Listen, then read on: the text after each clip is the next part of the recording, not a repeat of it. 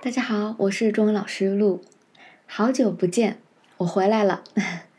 距离七月二十六号的上一次更新已经将近两个月了，不知道大家过得还好吗？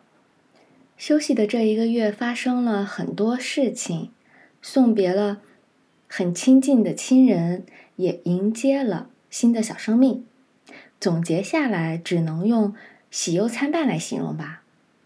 生命果然是又脆弱又伟大呀！这两天超强台风登陆日本，东京呢今天一整天都是断断续续暴雨的状态。电视上新闻也滚动播放着各地的伤亡情况，看着就挺揪心的。希望大家都能平平安安。除了 YouTube 和 Podcast 会恢复。